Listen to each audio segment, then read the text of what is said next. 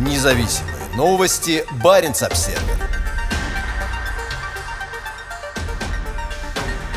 Немецкий исследовательский ледокол вернулся из льдов Арктики. Немецкий ледокол Поларштерн вернулся из семинедельной научной экспедиции, чтобы в конце месяца отправиться в Антарктику. Задачей экспедиции было изучение влияния ледовых условий, слоистости воды и потоков тепла на таяние и воздействие изменения климата на Арктику. Основное внимание было уделено краевой ледовой зоне, области между открытой водой и кромкой морского льда, к северу от норвежского арктического архипелага Шпицберген. Ученые отправились в рейс в июне, в начале ежегодного таяния морского льда. Одним из самых больших успехов при проведении измерений в ледовой зоне стало первое в истории развертывание сенсорной платформы Top AWI под морским льдом, что позволило нам задокументировать взаимодействие морского ледяного покрова, стратификации океана и распространение питательных веществ и планктона с беспрецедентным разрешением, заявил руководитель экспедиции Торстен Канцев, физический океанограф Института Альфреда Вегенера, Центра полярных и морских исследований имени Гем Гольца. Было впечатляюще наблюдать за приходом на одну из станций морского вала из открытого океана, и как льдина, на которой мы работали, двигалась в такт волнам и в конечном итоге распалась на куски под нашими ногами, сказал Канцев.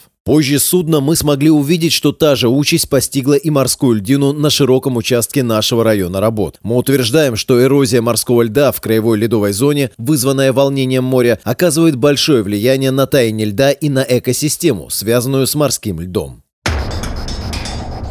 Изучение ледников Гренландии. В заключительной части рейса ученые направились в Гренландию. Сначала они отправились к северо-восточному побережью Гренландии для изучения влияния циркуляции атлантических вод на ледники в регионе, но им помешали погодные условия. Сочетание устойчивого барьера в виде припая у берега и постоянного тумана сделало невозможным проведение измерений вблизи ледников, как судна, так и с вертолета. Тем не менее, группам удалось изучить характеристики океанического притока теплой воды, говорится в пресс-релизе Института Альфреда Вегенера.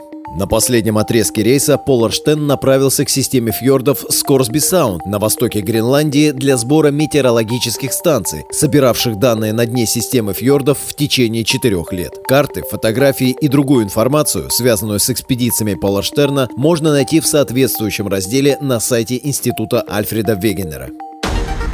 Независимые новости. Барин обседный.